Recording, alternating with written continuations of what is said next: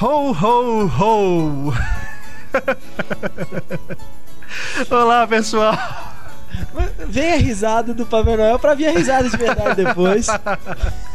Afinal, sua risada é gorda e cheia. Lembra? Gorda e cheia como do Papai Noel. Sim. Né? Olá, pessoal! Sejam bem-vindos ao podcast número 14 do Cinema em Cena, especial de Natal. Né? Estamos aí antecipando a data comemorativa em algumas semanas, né? Aliás, algumas semanas não, uma, Uma semana. semana. Mas é, resolvemos já nesse podcast fazer a nossa celebração. Teremos um amigo oculto nesse podcast. E vamos falar também sobre filmes natalinos. Isso porque nos próximos podcasts, aproveitando aí a chegada do fim do ano, nós vamos falar sobre os piores e os melhores do ano. Então nós resolvemos antecipar essa edição de Natal para podermos ter mais espaço nos próximos podcasts, os últimos dois podcasts do ano. Primeiramente, queria agradecer mais uma vez a audiência de todos que estão escutando o podcast, seja pela iTunes Store, seja pelo nosso site, pelo nosso feed. Enfim, a audiência está bem bacana. Lembrando aí mais uma vez é, que o podcast Cinema em Cena tem ficado toda semana, todo fim de semana, entre os mais escutados da iTunes Store. Chegamos a ficar é, em primeiro lugar, né, no, nos tops, top share, né, dos mais escutados na categoria filme e TV. Então isso deixa a gente muito contente, estimula a gente ainda mais para continuar fazendo o podcast aqui para vocês. E também reforçar os nossos canais de contato para você que queira mandar sua sugestão, suas dúvidas, suas críticas, suas mensagens de Natal para nossa equipe. Nosso e-mail é o cinema@cinemaencena.com.br, nosso perfil no Twitter arroba Cinema nossa página no Facebook facebook.com/cinema em cena. Deixe o seu recado, nós vamos ter prazer imenso de ler aqui no podcast. Bom, vamos apresentar os participantes dessa edição especial. Vocês provavelmente já sabem quais são as pessoas que estão aqui nesse especial de Natal. Conseguimos finalmente reunir toda a equipe. Partici- Por que finalmente? Finalmente, você não participa de todos. Semana passada não, mas na outra semana eu participei. Mas e antes? Eu participei dos três primeiros. Os leitores reivindicam a sua presença em todos os podcasts. Então, eu deixo para você dar a sua, sua explicação. Por que Não. você não está em todos os podcasts? eu já falei isso antes. É, primeiro que você é muito bravo, eu tenho medo de você. É, segundo que é, eu, eu falei isso em, em algum, algum dos podcasts que a gente fez. É, aquela, aquela coisa do cinema em cena, por eu ter criado o site durante muito tempo, ter sido editor e tal, as pessoas tenderem a confundir muito cinema em cena é, comigo, assim. Tanto que às vezes eu. Às vezes não, frequentemente publico alguma coisa no meu Twitter pessoal, na, ou mesmo na página no Facebook, o pessoal enche o saco, pô, mas não é de cinema que você tá falando e tal. E eu acho que eh, não só as matérias que vocês têm feito é, e assinado e as colunas novas têm, têm mostrado que a equipe tem muito mais do que eu, né, e as pessoas têm, têm passado a identificar cada componente da equipe, como o podcast tem, tem feito esse papel. É, é engraçado, eu observo isso pelo Twitter, principalmente, como cada um de vocês já virou meio que um personagem, assim, as pessoas têm favoritos. É, elas, elas, elas atribuem características específicas a cada um dos participantes. Eu li um e-mail que alguém mandou, é, não sei se vai ler, enfim, um e-mail, mas alguém fazendo algumas sugestões, assim, e dizendo para cada um certas sugestões. É, quer dizer, já sabe mais ou menos que a, a personalidade de cada um. Então eu acho isso muito bacana. Então eu- nós conversamos sobre isso, você tá dando uma de bobo, Renato, para variar. É, aliás, o papel combina com você, ou pelo menos com sua cara. Muito obrigado. É, porque a gente conversou justamente sobre isso, assim, que o meu afastamento permitiria isso, que, que, que a equipe se destacasse. E o que eu acho genial é isso que você acabou de falar. É, mesmo eu não participando do podcast, toda semana tá ficando em primeiro lugar na iTunes Store. Quer dizer, é, eu não faço a menor diferença nesse podcast. E eu fico feliz com isso. O, o mais escutado de todos, que é o de títulos mal traduzidos, você não tava, né? Não, e eu fico é, ele jogando na cara. É. Legal, bacana, fico Eu muito feliz. Não uma- precisava disso, né, Renato? Porque eu já tô sendo bacana e tal. Não precisava dessa humilhação. Mas eu fico feliz mesmo, fico super feliz. É bom ver que a equipe é, funciona muito bem sem mim. É, e que vocês já conseguiram estabelecer personalidade, tem fãs e, e tudo mais. Eu acho muito legal, fico feliz mesmo, sinceramente. É, isso me dá liberdade para poder participar ou não do, do podcast. Adoro participar, eu acho divertido participar do podcast. Mas eu acho bacana que o podcast funcione sem mim. E não é aquela coisa assim de, ah, esporadicamente ele funciona sem mim. Não, eu participei da minoria dos podcasts. Como você mesmo falou, não, não sei se você falou isso agora, Renato. É, o, o mais ouvido foi um que eu não participei, inclusive, não foi? É, então. Então quer dizer que eu sou completamente dispensável. Por incrível que pareça, eu fico feliz. Parabéns a vocês. Obrigada. Muito obrigado, muito obrigado. Bom, esse foi o nosso títere de carne. É incrível como mesmo a gente estando super É. ocupado mantendo o site, a gente consegue controlar ele direitinho ainda. E é, e porque ele falou que cada um virou um personagem, ele virou o títere, né? As Sim. pessoas, os leitores, os ouvintes mandam e-mails pra gente se referindo ao Pablo como títere. Renato, é, eu tenho várias coisas pra dizer nesse momento. Mas eu antes eu queria perguntar: a iTunes Store tem algum tipo de política em relação a, a obscenidades, ofensas, alguma coisa assim? Corre o risco da gente ser censurado? Não? não, não. Ainda assim, eu falarei offline. Offline, existe isso, é? Eu tô, só tá vendo, só ainda tô velho, sou ignorante. Em ah, é o off, título de em carne off. velho ainda, né? em off. É, a gente vai ter uma conversa, tá, Renato? Ok. O Pablo, inclusive, que eu não fiz a piadinha. Eu já, já fiz, né? Já fiz, mas a que eu tinha preparado eu não fiz. Porque o Pablo, ele é tão velho que ele esqueceu como fazer o login no site essa semana. Isso é muito filho da puta.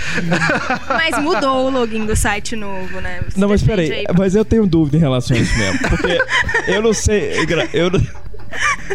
pra, pra quem. Bom, esclarecendo o que, que houve.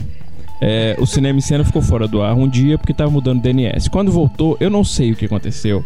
Antes, antes da. é, ainda era, já era por e-mail no site novo antes da mudança do DNS? Não, era só login. No site novo, era. Sempre foi por e-mail. No site ah, novo? Tá, no site É. novo não. É, sempre foi por e-mail. Então Tá realmente eu tive um momento senil, porque eu, eu tentava logar no administrativo para publicar coisa e tal e não conseguia, porque eu usava meu login do site antigo. E aí eu fiquei frustradíssimo. Pedi pro pessoal da Clique, me esclareça o que, que tá acontecendo. Então eu fiquei igual um velho em frente a um caixa rápido, clicando as teclas lentamente, tentando entender por que, que o dinheiro não saía. E eu, e eu, te- e eu Não, isso durou cinco dias. e eu- cinco dias. cinco dias. E você sabe o que, que é pior do que isso? É, o, que, o pior do que isso né, é porque eu usava meu login e dava lá senha não existente, usuário não existente. Eu falei, gente, não é possível, me excluíram do site. Eu já imaginei um golpe do Renato, realmente eu me excluí de, completamente do cinema cena. Aí o pessoal da, da, da Clique, maior paciência, eu tenho certeza que lá eles estavam falando assim, gente, esse cara é, é imbecil, retardado, qual que é o problema dele? Até que o Renato falou assim, Pablo, o login agora é o e-mail. E aí quando eu fui ver na caixa de login, tava lá, insira e-mail. É, tá escrito. Não era o login. Aí, é por isso que eu fiquei na dúvida. Mas é porque eu tenho quase certeza absoluta que eu tava entrando com o meu login. Alguma coisa aconteceu. É. Tá, tá perdoado. obrigado pela humilhação pública, Renato. As coisas que acontecem nos bastidores, elas têm que ficar nos bastidores. Eu não entendo essa, essa sua necessidade de me expor publicamente, assim. As apresentações servem pra isso. Eu tenho certeza Depois pergunta por que, que eu não venho, tá vendo? Por que, que eu não participo do podcast? Porque eu vim aqui e sou humilhado. Sou chamado de é tetor de toda sou chamado de e tá velho, aqui. senil. Mas o, o Túlio não tem vergonha na cara, a gente sabe disso. Bom, já que falamos nele, o cutucador número um de Facebook, Joia. da redação do Cinema em Cena, Não cutuquei ninguém ainda. Túlio Dias.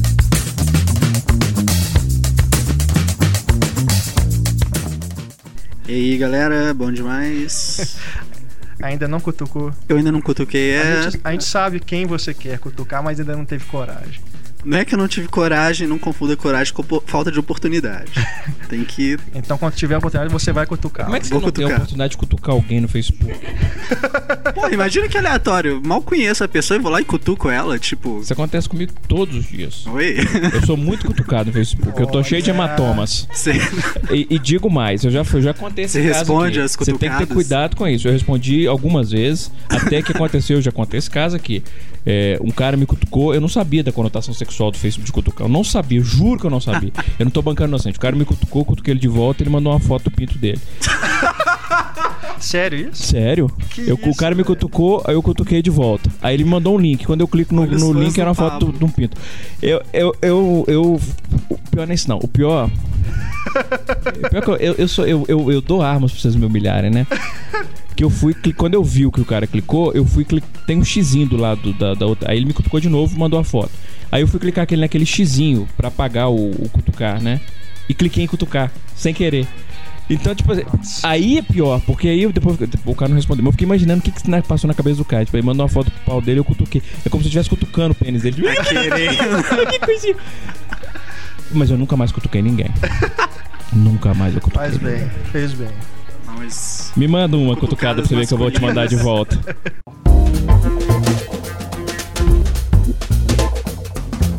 Também aqui nos nossos estúdios, ela que já se declarou Neymarzete, ainda Eu não tá sou esperando- Neymar Zete, eu não sou Ela Neymar, eu tá sou Ganso esperando, Zete. ela tá esperando o Santos ganhar, né? Do Barcelona, né? Ela acha que realmente vai ganhar do Barcelona. Não, com o time Bom, de hoje O que você acha, Heitor? É, o Heitor que vai saber. É, eu vou prever aqui o resultado do, do jogo. Eu acho que vai ser 2x1 pro Santos. olha, Viu? O Heitor tá sempre certo. Acho que o Barcelona não ganha. Larissa Se ela perder, ela ganha o quê? Consolo, o Renato nada. tinha consolo se ele perdesse. Eu. Agora eu estou cobrando, entendeu? Pelos meus serviços premonitórios. Gente, o Renato só Ai, se caísse falar pra o- Série B já não vou falar ganhar. placar não, porque com o Atlético e Cruzeiro eu não achei que ia ser 6x1, mas é... é- é- Bom, mas vamos, eu acho que o Santos vamos ganha. parar de falar de futebol, porque senão bom. os leitores vão começar Deixa eu a só ficar fazer uma pergunta. O é, que, que é essa fitinha verde que o Heitor e o Túlio estão usando? Combinando uma, uma. A micareta da empresa hoje. Tem uma festa hoje. É, tem festa de fim de ano. Open bar. E essa, e essa pulseirinha, o que, que é? É, é que vocês É, de casal? eles estão usando até agora, desde já, né? Porque a festa é 8 horas da noite. Ah, é essa Ah, que vai ter no Chevrolet. É. Ah, eu, eu vou lá também. É porque hoje, só pra, só pra constar hoje, quer dizer, quando o, o- o podcast for publicado, já aconteceu. É aniversário de 20 anos da IC, que é sócia do Cinema em Cena há 10 anos já. E parceira, assim, fundamental no para que o site possa cre- continuar crescendo, investindo e tal. Então, parabéns pra IC. Parabéns pra IC. Né? Especificamente pro Guilherme e pro Parabéns pra Cássio, IC. que começaram a empresa. E pra equipe toda, pra Laila, Bernardo, pessoal que apoia a gente, Thiago, Sem enfim. dúvida. E também aqui no podcast, ele, que eu esqueci o que Eu. eu ia- a piadinha que eu ia fazer pra ele, então ele vai. ele vai passar limpo nessa. Heitor Valadão. Olá, Tudo bom, Heitor? tudo bom? Hoje tá com a camisa do Quarteto Fantástico. É, Você é o Coisa, o Senhor Fantástico, o Tocha Humana ou a Mulher Invisível? ah, cara. Pergunta da promoção Cinema em Cena. Qual personagem você mais gosta? Ah, que eu mais gosto? De que você está vestido hoje? Ah, cara, coisa não usa camisa, então acho que pode ser o Senhor Fantástico mesmo. Hum... Heitor é elástico. A minha barriga é de borracha, pelo menos, né? Galera, vamos para nossa rodada de destaques do podcast. Túlio, você começa, Túlio? Então, Eu sei que você tem um destaque sensacional. eu tenho um destaque sensacional. Eu vou falar sobre a Merkin da Ronemara nos Homens que Não Amavam as Mulheres. Pera aí. Vou falar sobre, sobre o quê? A Merkin. A o que é a Merkin. Merkin? O que é a Merck? Então, a Merkin seria uma peruca pública. É, ela disse que tá apreensiva, achando que as pessoas não vão notar a perua. A perua. a peruca pública dela. Eu acho que depois dessa declaração, acho que as pessoas não vão notar o piercing no mamilo, as tatuagens. Todo mundo vai só concentrar, olhar na peruca dela. Essa semana, inclusive, é a semana da Ronimara nua, né? Né? Só, só falam disso, né? Só estão internet. falando disso. Exatamente. Eu sou de outra geração, então eu- me perdoe. Uma peruca, o quê? Uma perua pública. Perua não, a Peruca perua é outra coisa. A pública. peruca fica sobre a, pi- a, rua- sobre a perua, não é isso? É, por aí, por aí, por aí. Peruca pública. Pública. Pubiana, Pra, pra quê? O nome, É, eu quero Na saber. verdade, é, é- é o seguinte: Ah. é- essa peruca começou, acho que em 1450, quando as prostitutas se depilavam e para se proteger de sífilis, elas usavam essa proteção. Por que, que eu não tô surpreso, Túlio, saber disso? Cultura. Não, continua. Cultura, Ah. frequência em sex shop, essas coisas assim, não sei, cara. E, e ela usa então uma peruca. Pra decorar, sei lá. É porque no filme a Lisbeth Salander tem cabelo preto. A personagem dela tem cabelo. Ah, Na verdade, na verdade, a personagem, Mas naturalmente, ela deveria ser loura, só que ela pinta o cabelo de preto. Só que os cabelos, os outros cabelos, ela não pinta. Mas Então deveria ser da cor original da né, da personagem. é porque o então David em cima é Fincher é preto tão e embaixo é em outra cor. Entendeu? O Porque o David Fincher é anal retentive a esse ponto. Ele é tão detalhista que Nesse até caso, esses detalhes. Pussy ele- retentive. Ah, mas, né, né, essa foi péssima. Ok. Mas não dava pra pintar? Desculpa, Larissa, pelo que eu falei agora. Não dá pra pintar? Uma boa pergunta. Não dá pra pintar? É Túlio. Túlio, em 1450, como acontecia? Não, não tenho a menor ideia, eu não tava lá. Eu, Bom, eu Não, estava. Você tava lá, Paulo? E eu não sei lembro porque, disso. Acho que é só um detalhe a mais pra galera prestar Curtir, atenção, né? né? É. Curtir. Vai todo mundo curtir e Cutucar. cutucar. Nossa senhora. Como é que é o nome do, da peru? Como é que é? Merkin. Merkin. Por que Né? ninguém está surpreso que essa é a principal notícia da semana? Pro Túlio. Pro Não, eu, eu poderia ter falado do Jurassic Park 4, do trailer do Homens de Preto 3, mas, porra, essa é mais relevante, vamos combinar. Ou não, Concordo. né? Tô ansioso. Larissa, qual o seu destaque? O meu destaque foi uma notícia do Heitor, ontem, o Heitor que fez, do trailer do Rock of Ages, que eu achei. E não tinha nenhum erro de português, por isso que ele se destacou, né? Porque era do Heitor e não tinha nenhum erro de português.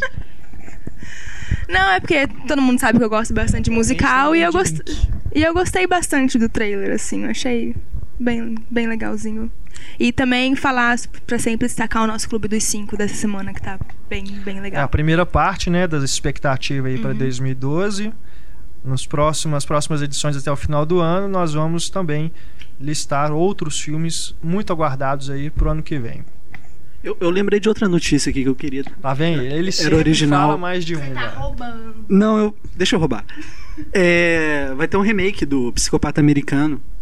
É o filme de 2000 com Christian Bale e eles querem colocar tipo um sósia do Christian Bale com o Tom Cruise, assim, o filho dos dois, pra interpretar o papel. E o filme vai se passar agora na, na época atual. Ao contrário do outro que era no final dos anos 80, né?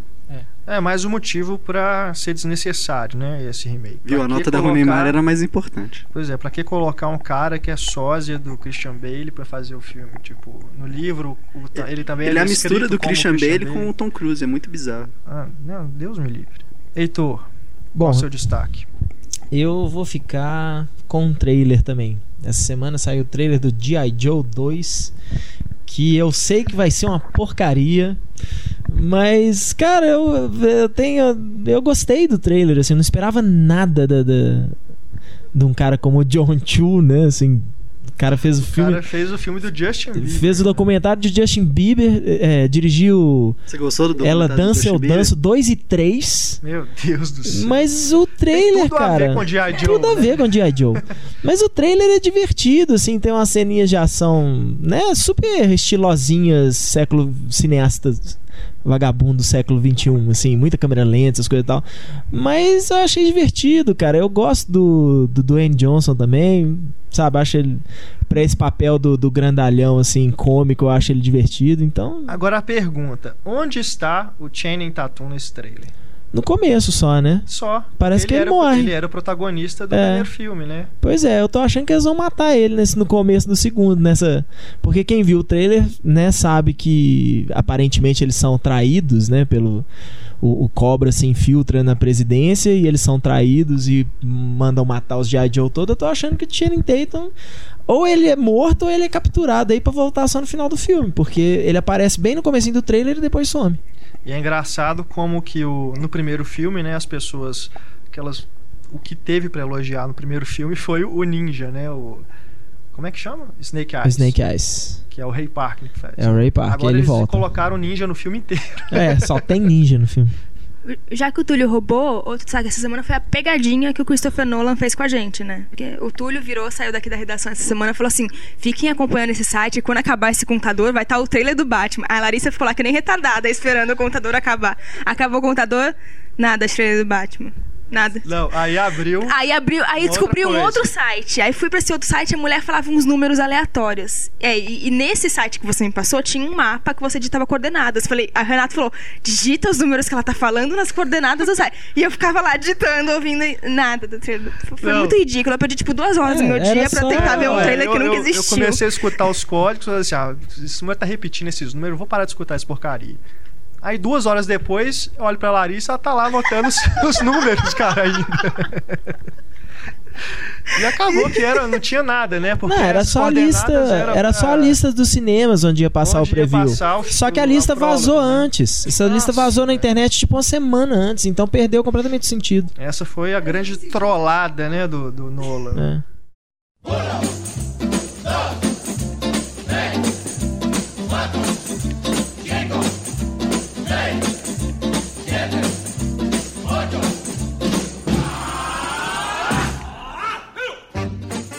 Vamos então ler o- os e-mails aqui dos leitores. Aliás, é, Túlio, pedi pra você começar porque você deu sorte, né? Você leu o e-mail da Eliana no último podcast, né? Ela foi a primeira mulher a mandar um e-mail pra gente no podcast.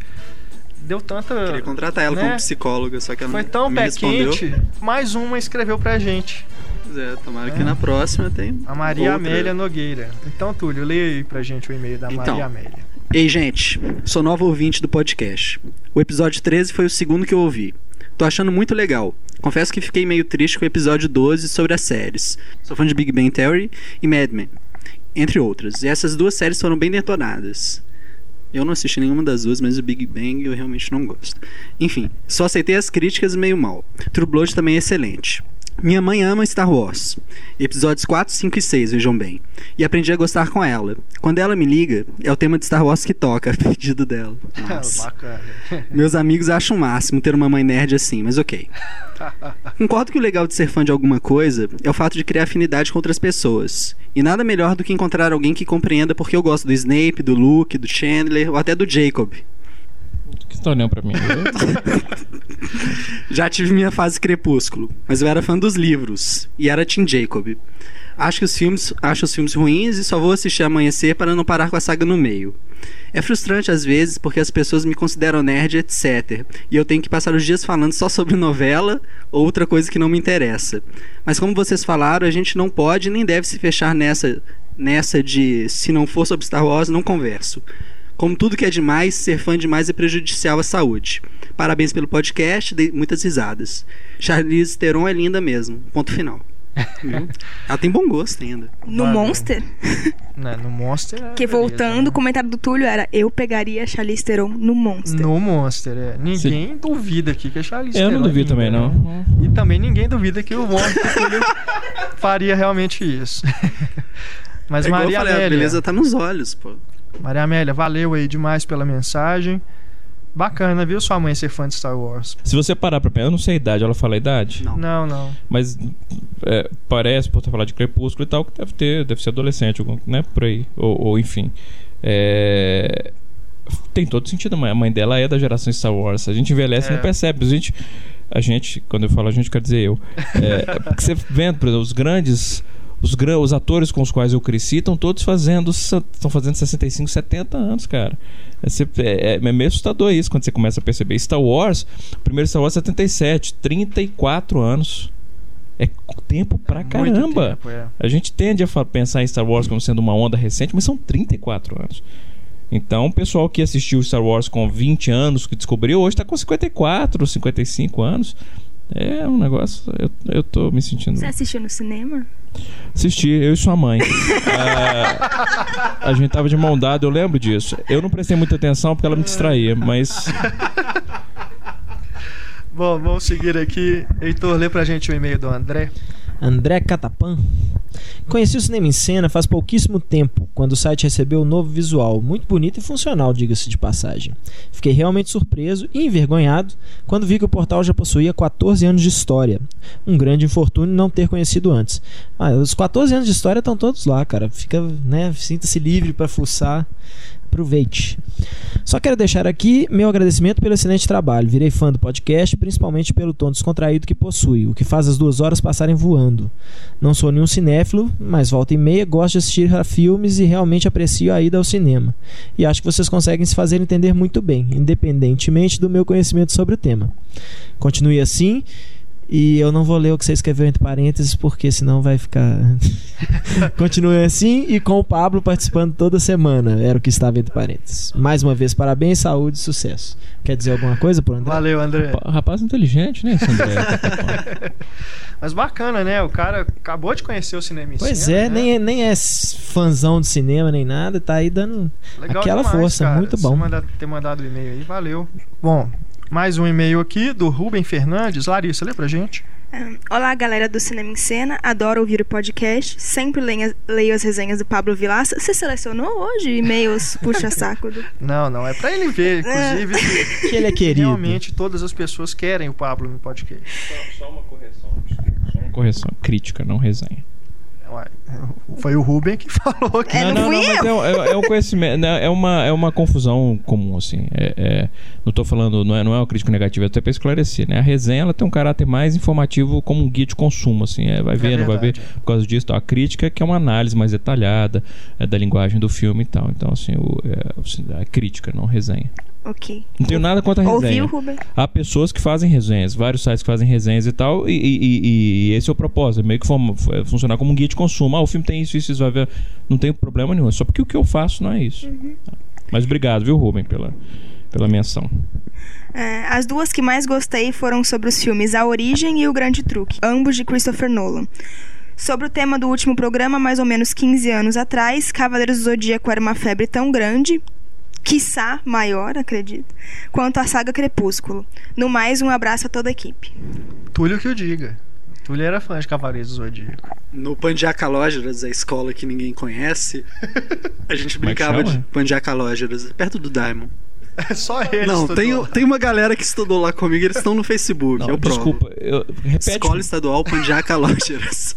Pra mim isso é uma língua particular. eu não- Sacanagem. Exatamente. A gente A brincava de escola- Cavaleiros do Zodíaco. A, a escola era um latão de lixo que tinha lá que o Túlio ficava lá todo dia Sacanagem. brincando, tipo, era o mundo imaginário dele. Tinha o. Gabriel Morte lá, cara, não dá pra esquecer disso. Ah, o nome Mas a gente cara. brincava de Cavaleiros do Zodíaco. Gabriel Morte, ele estudava lá. Gabriel Morte Eu, estudava eu, lá. eu ficaria com medo de estudar. Esse negócio de Cavaleiro do Zod- do Zodíaco, meu irmão estudou no- numa escola logosófica. É, e, e era isso, tinha o Cavaleiro dos Zodíacos na- no auge e tal. E os professores e a diretoria fez uma reunião com os pais dizendo que os pais não deveriam deixar os filhos assistir Cavaleiros do Zodíaco. Era um negócio. Eu não, não era da minha época, então eu não assistia. Mas eu, obviamente, como todo tipo de proibição que vem de cima, imediatamente eu fiquei contra. Falei, não, ele tem o direito de assistir e tal. Sim, mas assim, eu lembro disso claramente, dos- da diretoria dizendo por que, que não poderia, Túlio? O que, que tinha demais? Não, a galera só ficava brincando de lutinha. Era, me dê sua força, pega azul e dava um soco na boca do estômago do outro menino, cara. Era Eu entendo por que eles mandaram proibir. ok. Valeu, Rubem, pela mensagem. Eu vou ler aqui agora o e-mail do Rafael Catiara.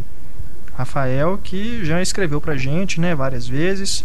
Ele diz aqui, ó: Estou de volta.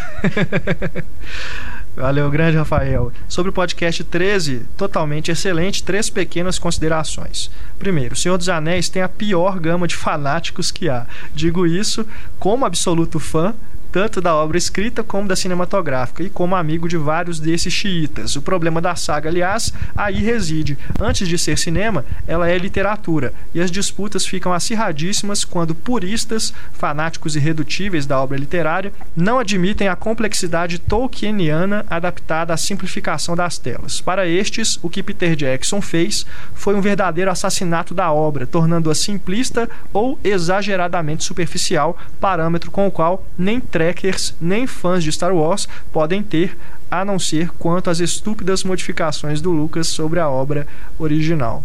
Isso a gente estava até discutindo aqui né, na redação essa semana, porque eu não acho que é uma simplificação. Eu acho que as modificações que o Peter Jackson fez foram muito saudáveis para o filme, porque aquelas é, o livro, né, o Senhor dos Anéis, ele é muito descritivo e tem até as canções, né? 20 páginas pra descrever o tempo. É, tem músicas, né, que não, não cabia, não tinha como fazer Música o livro transportar isso inteiro, pro, pro filme sem deixar um negócio chato, né? Mas eu achei até bacana porque tem os detalhes, né? Por, por exemplo, tem um momento que o Gandalf tá sai andando pela estrada e ele te escuta ele cantando uma das músicas que tem no livro. Os versos são os mesmos. Então, quer dizer, o Peter Jackson se preocupou com eh, com os fãs, né? E sem falar nas versões estendidas, né? Que aquilo ali é para fã mesmo, né? Então, eu acho que é, é, é, o exemplo de mal fã, né, que a gente falou, as pessoas que não aceitam qualquer tipo de alteração, tem que ser o negócio do jeitinho que é no livro e tal, enfim.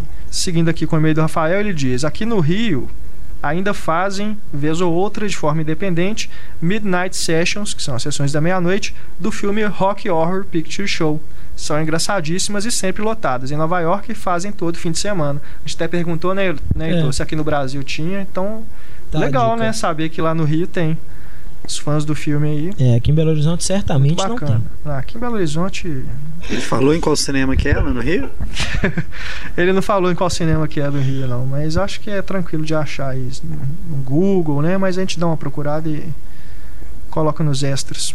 Terminando aqui o e-mail do Rafael, sempre aprendendo demais com vocês, acho-os incríveis. Quero terminar agradecendo ao Pablo a leitura do último e-mail, que foi gigantesco no podcast 10. Foi e é um prazer indescritível ouvir o e-mail comentado no pod de vocês. É uma honra. Se dependesse apenas de mim, certamente vocês ficariam em primeiro lugar do iTunes. Abraços mais uma vez a todos e obrigado pelo prazer de ouvi-los. Valeu, Rafael.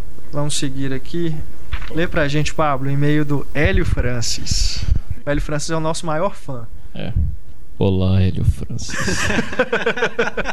Tudo bem? Olá, pessoal Cutuca do ele. Cine... Estou te cut... Sinta-se cutucado, Hélio Francis. Olá pessoal do Cinema e Cena, um fã do podcast falando sobre o podcast de fãs. Não apenas os fãs se transformaram, como a maneira de se ver os fãs mudou bastante. A indústria do cinema finalmente descobriu que o fã é a salvação da humanidade contra a pirataria e passou a respeitá-lo mais. Menos o George Lucas, que usa psicologia reversa masoquista nos amantes Star Wars. É... A internet deixou o mundo bem menor e facilitou a união dos fãs e deu poder a eles o poder de exigir mais qualidade na adaptação de seus amados personagens no cinema e até para evitar sua morte prematura. Um bom exemplo disso é o divertidíssimo Serenity, presente póstumo dos fãs de Firefly. Claro que existem fãs chiitas, mas esses seres apaixonados fazem mais bem do que mal ao mundo do entretenimento e fora dele. Um abraço a todos, espero ouvir a Larissa cantando Viva Forever na mensagem de fim de ano do Cinema em Cena. Hélio Francis, cinéfilo viciado em podcast Cinema em Cena. PS parem de denegrir Matrix. Matrix Evolutions tem uma das maiores sequências de ação do cinema, da luta dos gêmeos até a perseguição na rodovia, e tem uma das melhores cenas de super-homem fora de um filme do super-homem, o final da perseguição na rodovia. Essa foi especial pro Heitor. Heitor teve até uma ereção aqui. Pois é, mas é, isso não é no Revolutions, isso é no Reloaded. É no segundo filme. O Revolutions é o terceiro. O Revolutions é uma merda. Não, eu gosto mais do Revolutions ah, do que do Reloaded. Você gosta do segundo, é, é. exato. Os dois são uma porcaria. Não, eu gosto não, muito do Reloaded. O problema do Reloaded também. é que ele faz uma série de promessas que o Revolutions Exato, não é. cumpre. O que, que, é isso, Larissa? Essa vai cantar Viva Forever? Isso não vai acontecer. Pede pro Heitor cantar. O Heitor Viva Forever é a música das Spice Girls, não é isso? isso? É porque a Larissa falou que era fã de Spice Girls quando ela era adolescente. ok. Valeu, Hélio, pela mensagem. Só para terminar aqui, gente, mais um registro. Clayton Correia de Marque Primeiramente, muito obrigado pelas indicações de séries, vão salvar os meus momentos de ócio. Ao Renato, digo que li os três primeiros livros da série das Crônicas do Gelo e do Fogo, Game of Thrones, e as sequências são ainda melhores, especialmente o terceiro. Sobre séries que viraram filme, eu gosto de A Família Adams, com Raul Julia e Christina Ricci, e por outro lado, Cidade de Deus deu origem à Cidade dos Homens. É verdade, a gente não tinha lembrado dessa, né? Aliás, não foi Cidade de Deus, foi um curta, né? Palace, Palace 2. 2 é. Que eram os personagens que são os É, o Palace 2 ele foi um, aliás, um curto excelente do, do Fernando e da Katia Lund? Katia Lund, isso. É, e foi uma espécie de ensaio de realização para Cidade de Deus. E excelente também, muito bom. Legal.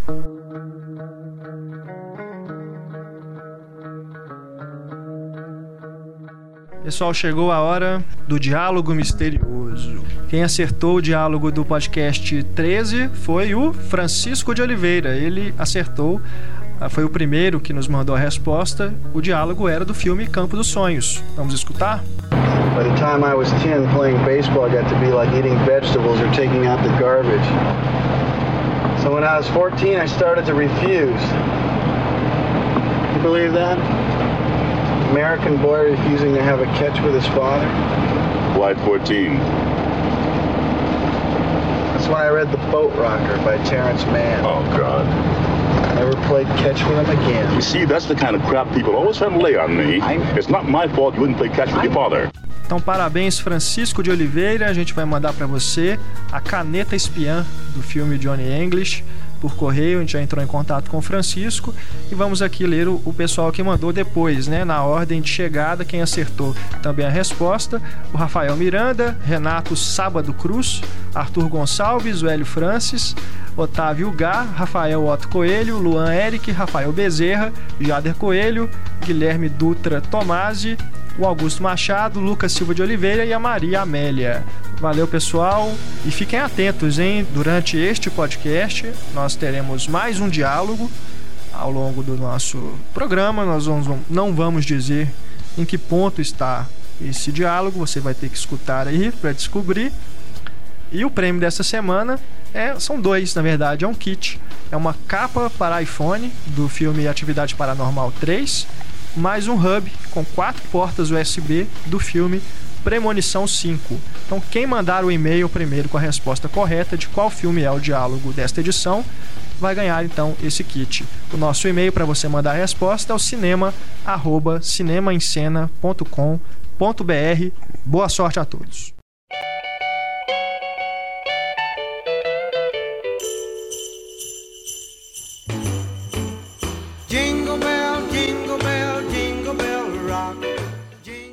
Bom, galera, esse especial de Natal, o... nós não teremos, na verdade, um grande debate, né? Como nas outras edições, debates aí de uma hora de duração, né? Mas a gente vai falar aqui, como é especial de Natal, vamos lembrar os filmes natalinos, né? Os filmes dessa época do ano, não só filmes é, que sejam propriamente de Natal, né? Mas filmes, por exemplo, a gente estava lembrando que ET, por exemplo, que não é um filme de Natal, mas ET ficou marcado como um filme de Natal porque Passava. sempre passava no Natal, né? Durante aí algumas cinco anos, se não me engano, a Globo sempre passava, né? A noite de Natal o ET, né? Então ficou marcado. Mas olha, se é para eu citar um filme de Natal favorito, eu diria que você vou, vou, vou mais atrás aí no, no tempo. Felicidade Não Se Compra, do Frank Capra, acho filmaço, gosto muito.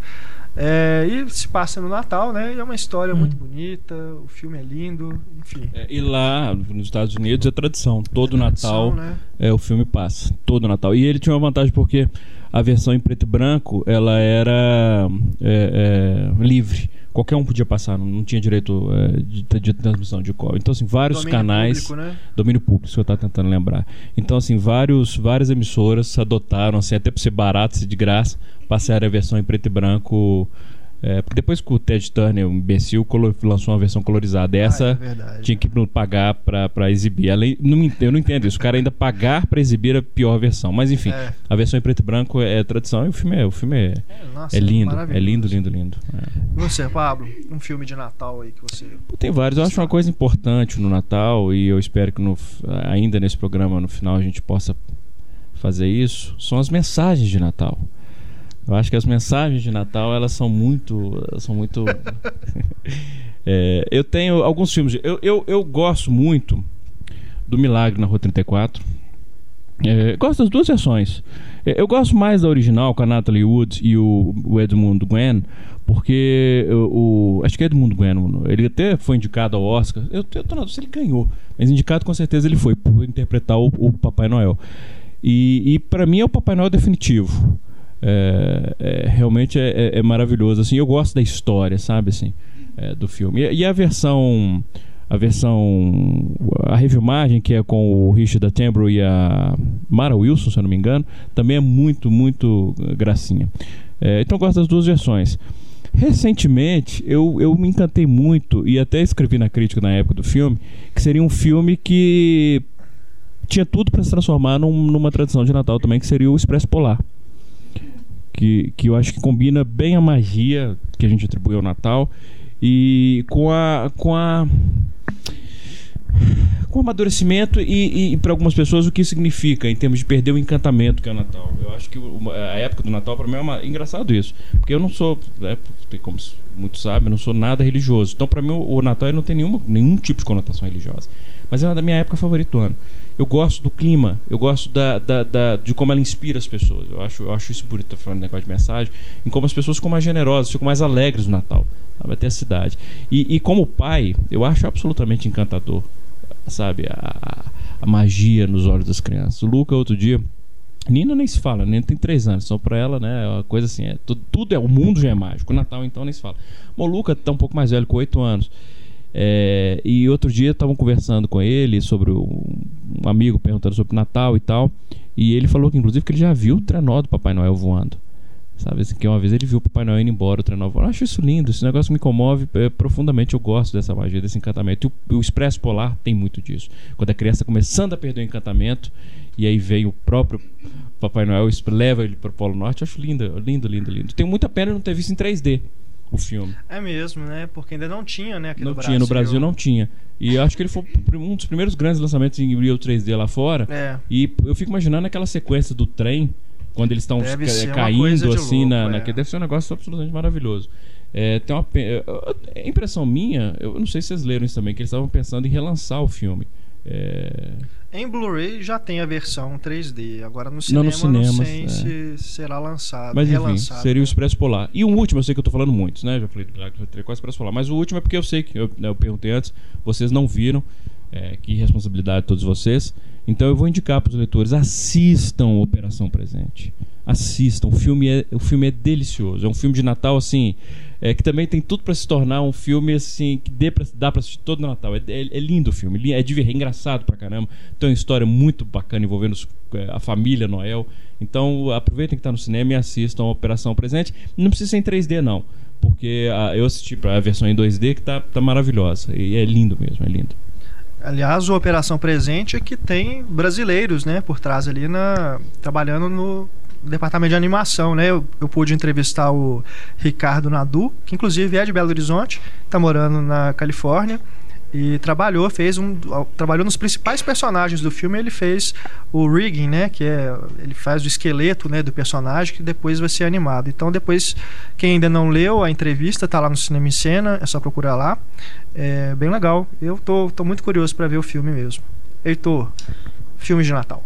Filme de Natal, é... eu, eu acho que assim, talvez o, o filme de Natal que mais me comova ultimamente, e nem é por- pelo Natal, mas é pelo filme em si, mas ele se passa no Natal, né? na- no, no mês de dezembro todo, é o Simplesmente Amor. A gente não sabia, a gente não imaginava.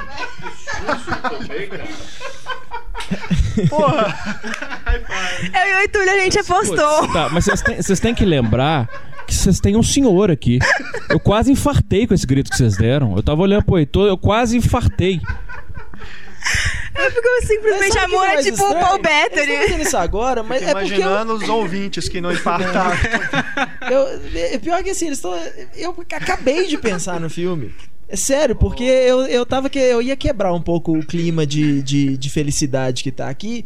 E eu ia colocar, na verdade, três filmes de Natal, mas são todos natais que deram errado, que é o Duro de Matar, Gremlins e Máquina Mortífera 1, que pouca gente lembra que se passa no Natal, né? No final é, o verdade, Riggs. é. É o Mel Gibson chegando na casa do, do Danny Glover pra ceia de Natal. O lance é que você não resistiu ao clima do podcast. Mas eu não né? resisti, cara. Simplesmente Amor é um filme que até hoje eu choro em bicas quando eu assisto, assim. Não, mas eu tem concordo. jeito. Eu acho simplesmente amor maravilhoso. Eu acho que você tem um excelente. bom, Todos os filmes que você citou, acho que são ótimos filmes de Natal. São filmes de Natal. e eu eu- discordaria que eles eram. Que Gremlins até um pouco mais. Porque o Gremlins é aquela.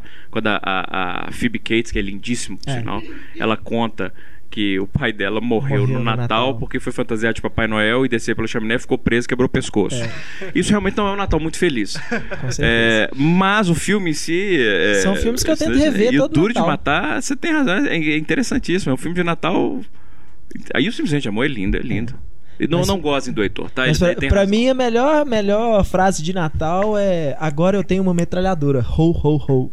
Não, mas deixa eu explicar como surgiu. É porque ontem eu e o Túlio a gente tava pesquisando o tema e conversando pelo G-Talk. Aí o Túlio encontrou uma lista com filmes de Natal pra gente buscar referências tudo. Aí a gente viu lá na lista Simplesmente Amor. A gente falou, quer apostar quanto que a primeira situação, citação do Heitor vai ser o Simplesmente Amor? Porque é, é o Paul Bettany dele. É, tá em É todos os pod, podcasts. É um dos meus filmes favoritos. Eu não, não sei dizer, assim... Melhor filme que você já viu. Pra mim isso não existe. Mas é um filme que eu sempre, sempre lembro com muito carinho, assim, principalmente pra pessoa que não é cinéfilo, assim, fã de cinema, que quer, que é um filme emocionante, assim e tal, eu sempre recomendo, que eu gosto muito dele. Larissa, Bom, hum, seus filmes de Natal. eu tava até comentando meus filmes de Natal, porque eu nunca tive esse sentimentalismo muito grande com o Natal, não só por. Achei engraçado que o Heitor, que é o mais religioso, ele só citou filme desgraça de Natal. É duro de matar. Não, é, tirando simplesmente amor, ele só citou É. filme que tem desgraça. Pô, honestamente, o, o Natal, assim, que a gente vê, essa coisa da época de Natal, pra mim não tem nada a ver com religião também, não. É, sim, e, e eu também. não Principalmente porque quem é formado em história é histórico? Não, né? Historiadores, desculpa. Os historiadores. Histórica é o Pablo.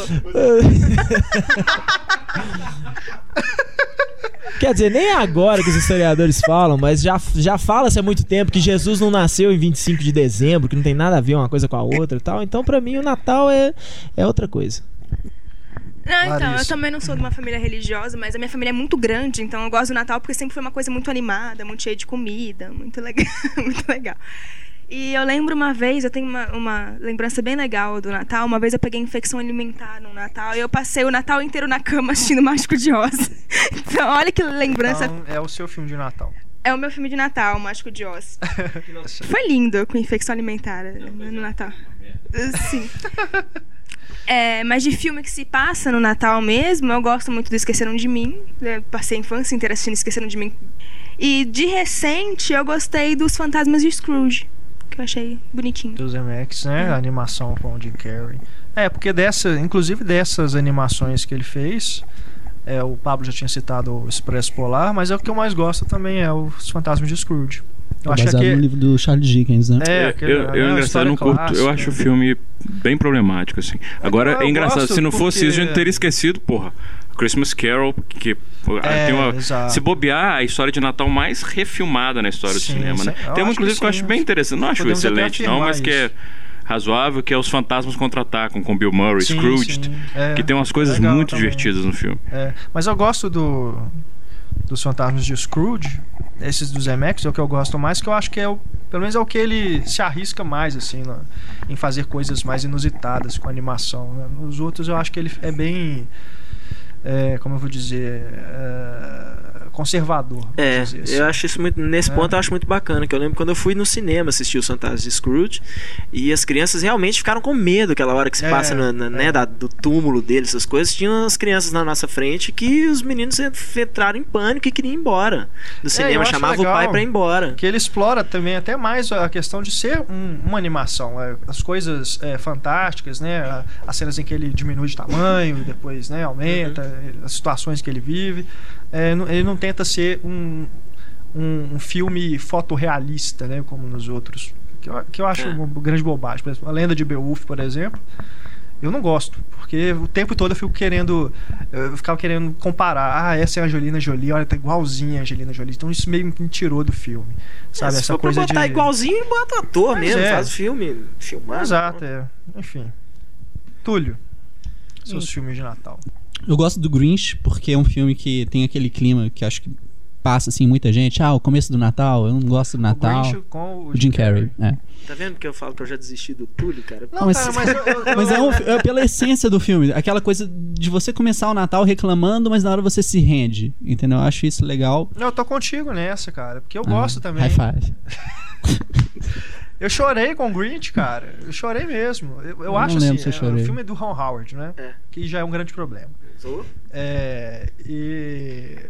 Mas, enfim, eu acho que o filme tem sim problemas, não é um grande filme, mas eu, eu me emocionei com ele.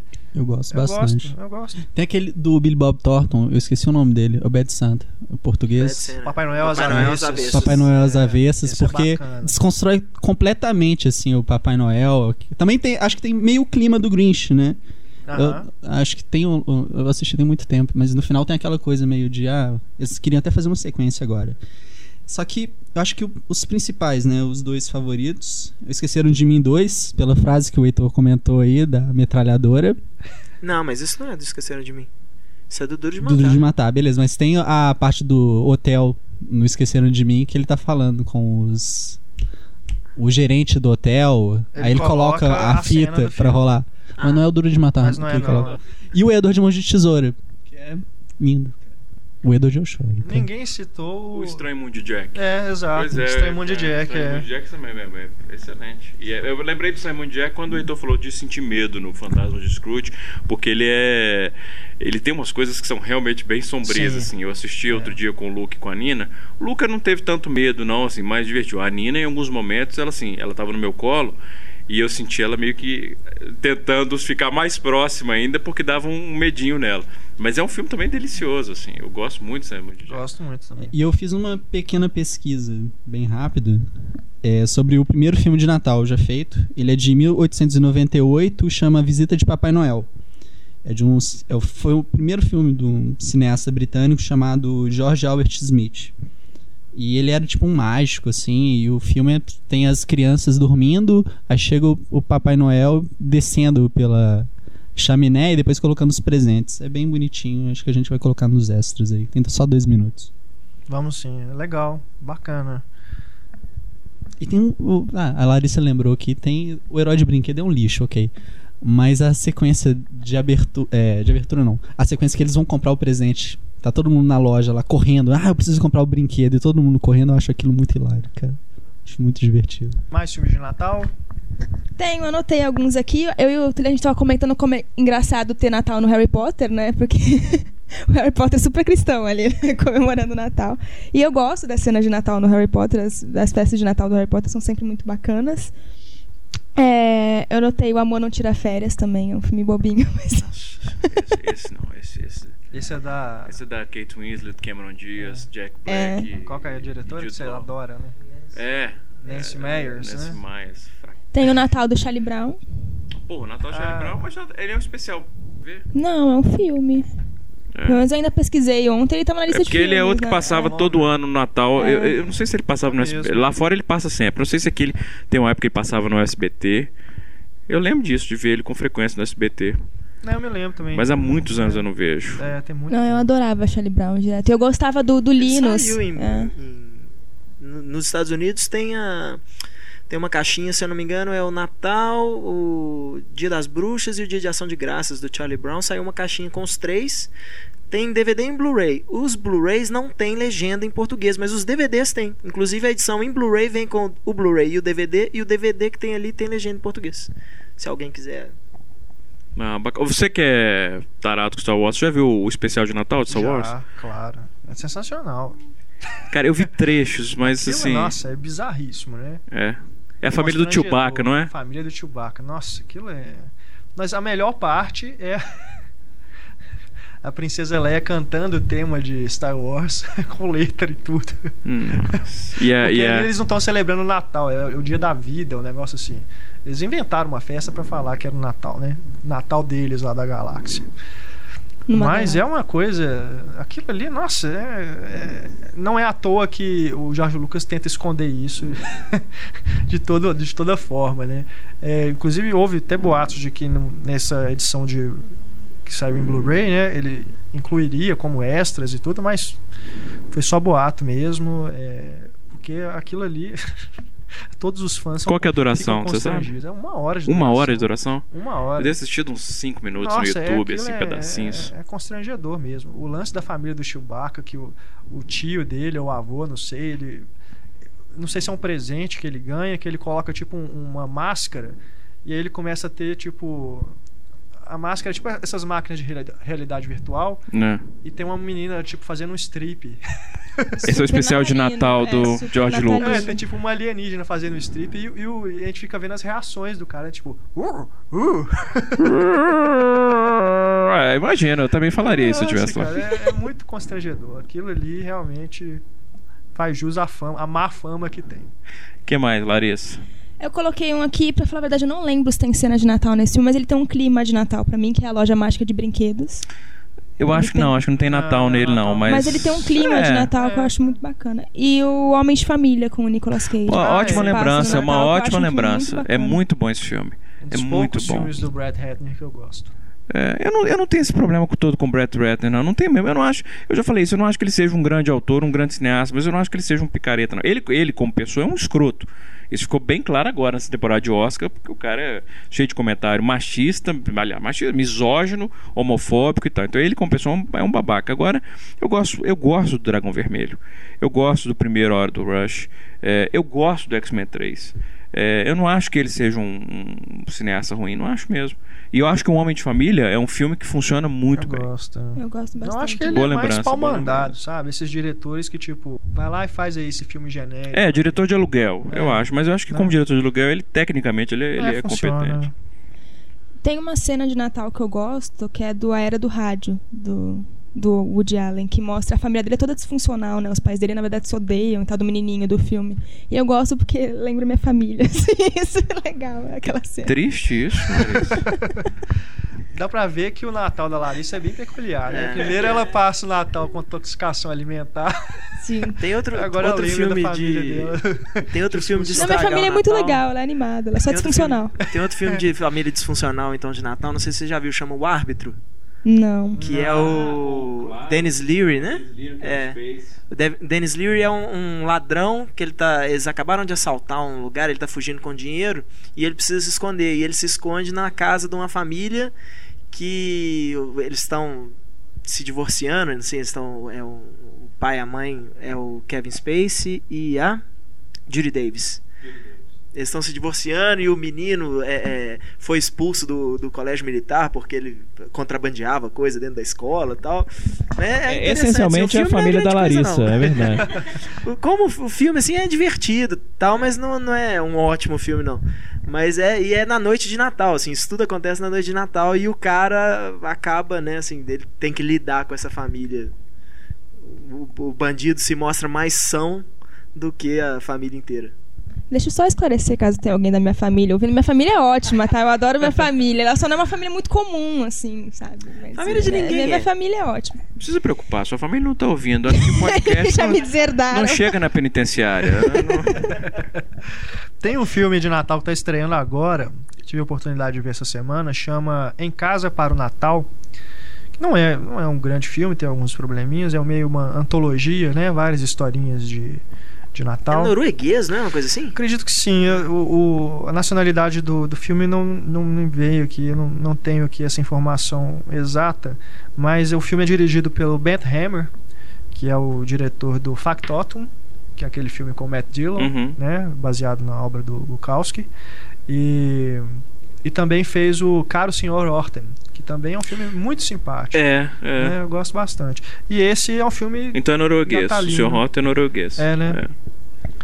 em que chama Em Casa para o Natal, tá estreando nos cinemas aí esse fim de semana, se não- ah, pelo menos aqui em Belo Horizonte. Não sei se já estreou em outras praças, mas vale a pena conferir. Algumas das histórias são, são bem bacanas mesmo. É, tem um pouco de humor, aquele humor, um humor negro, é, mas é, é bonitinho o filme, bem legal, vale conferir aí nos cinemas. Em Casa para o Natal. Aliás, tem uma Operação Presente, né? Que também está passando nos cinemas. Tem mais algum outro de Natal que está em cartaz atualmente? Acho que não, né? Não, mas se as pessoas quiserem aproveitar aí pra ver o palhaço de novo, acho que é um bom presente de Natal. Verdade, é. Palhaço. Tem os. e Tem, se quiser levar a família, aquela coisa, clima de família, tem os Muppets também, né? Os Muppets. E existe o especial Os de Muppets, de Natal. Os Muppets Ah, é aquele verdade. problema, né? Da dublagem, né? Nossa, ficou muito ruim a dublagem dos Muppets. gente. Todos os lugares só tá passando dublado. É, o que mais estranho, porque teve a cabine legendada, mas a- não entrou em cartaz em lugar nenhum as cópias legendadas. Ninguém sabe o que foi feito disso. Enganaram cópias. a crítica. É, É. estranho. Muito estranho. E tem um erro, tem erros de dublagem, assim, por exemplo, quando ele fala, quando eles estão perseguindo, indo é, encontrar todos os integrantes dos Muppets, e aí eles falam, vamos acelerar um pouco, vamos fazer uma edição. É um negócio, é um erro tão, É. tão grosseiro, porque assim, É, é, isso não é nem. é, todo mundo sabe que é uma montagem que fala, não dá pra entender porque eles colocam edição. É, é um erro assim, é, é descaso mesmo, é descaso. A Disney tá pisando na bola, né, É. com essa coisa da dublagem, porque o Enrolados já tinha ocorrido isso de só entrar a cópia dublada. Com Luciano Huck ainda. Com Luciano Huck ainda. E agora os Muppets, né? Uma pena. E Uma o pena que mesmo. aconteceu com os dubladores originais dos Muppets? Do Caco e da Pig? Será que eles morreram? Porque podiam pelo Frank menos Oz- colocar os Não, dubladores não originais. morreu, Ele se não. recusou a, a- a- Por que, que ele recusou, você sabe? Ele disse que não concordava com algumas coisas que estavam no roteiro, que ele achou que era meio desrespeitoso com os personagens. É mesmo? É, ele deu umas declarações aí, inclusive outras pessoas que trabalharam nos Muppets na televisão. Eu li uma reportagem no Hollywood Reporter falando disso. Também as pessoas, assim, se recusaram a trabalhar, meio que condenaram o filme porque. Por quê? Parece que, tipo, o, o que incomodou mais foi, por exemplo, é. O lance deles começarem o filme separados, como se eles tivessem brigado. E que isso não condiz com a personalidade dos Muppets, porque eles são amigos eles nunca iriam brigar. Nunca iriam se separar, o Caco nunca seria um magnata. Umas coisas assim, mas que eu Que interpretei bobagem, como, claro. como piada, inclusive. É né? óbvio, óbvio. Acho É, que eu, não, dentro, eu. do- da- dentro até da própria característica dos Muppets. Sem né? dúvida. E muitos também acharam que pelo Jason Segel ser o responsável, que ia virar um filme meio da trupe do Judy Apatow. E apareceu o, o pinto do Caco.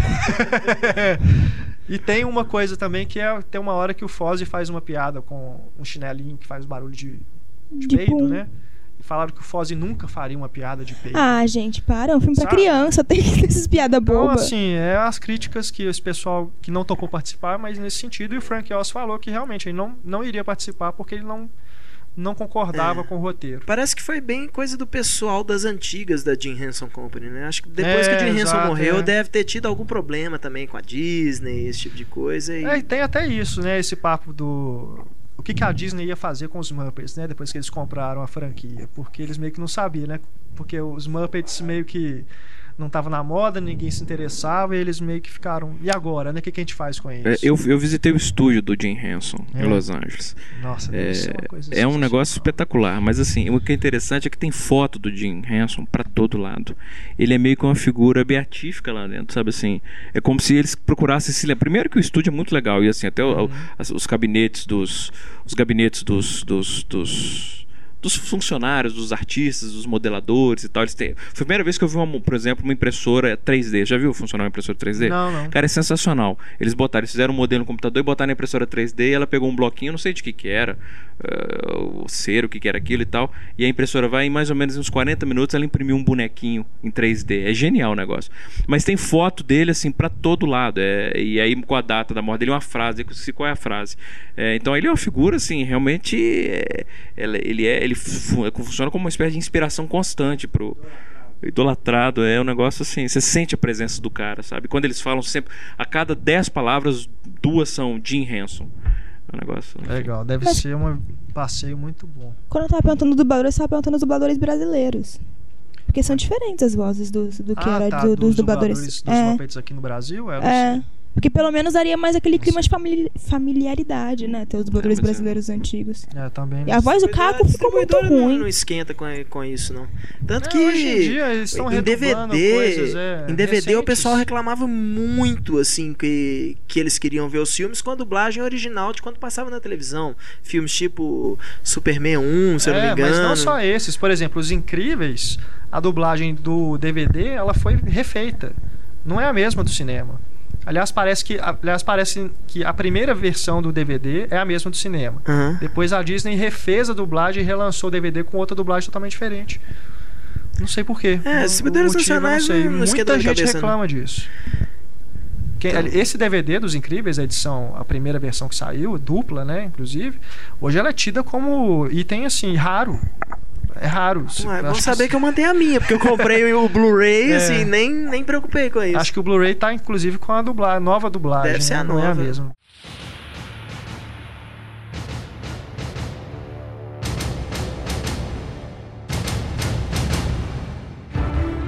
Pessoal, vamos aqui agora com a nossa patrulha cinéfila. Eu tô ficando preocupado, viu? Fui meio agressivo nas últimas edições da Patrulha Cinéfila.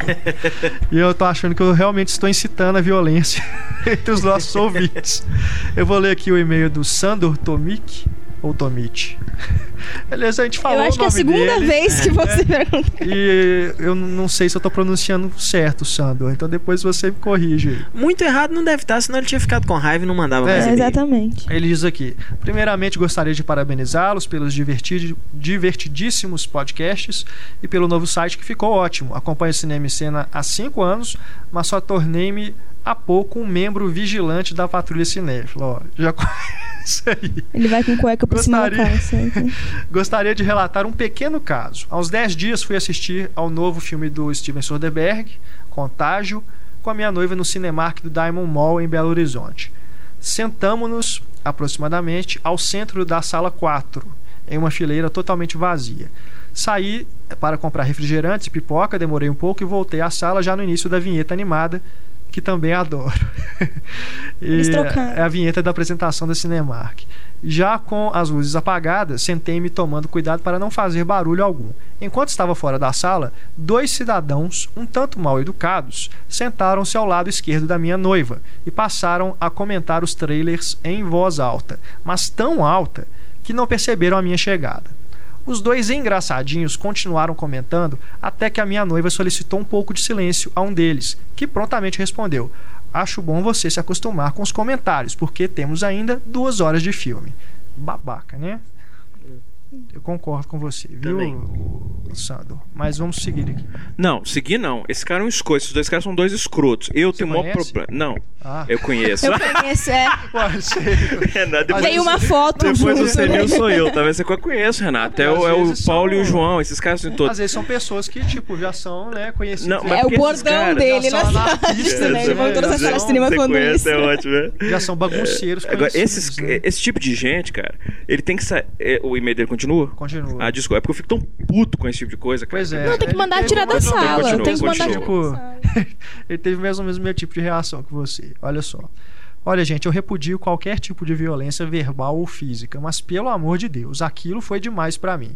Levantei-me e apontei a mão na cara do sujeito e falei: Eu paguei pelo ingresso pra assistir ao filme sem comentários e acho que a análise dos senhores vale no máximo cinco reais. Que fique bem claro que eu vou pagar, mas eu vou enfiar as notas na orelha de cada um dos engraçadinhos. Posso começar agora? Ou todo mundo aqui vai conseguir assistir ao filme em silêncio? Após o rampante do meu dia de fúria, não tivemos nenhum pio na sala durante todo o filme e acho que a diversão de todos que estavam lá, inclusive os dois, foi melhor. Tá certíssimo. Ele tá, tá ótimo. certíssimo. O que eu achei melhor foi a interpretação, A interpretação do Renato. foi né? maravilhosa. Tá. Mas tá certo, cara, esse tipo de coisa não tem perdão, não.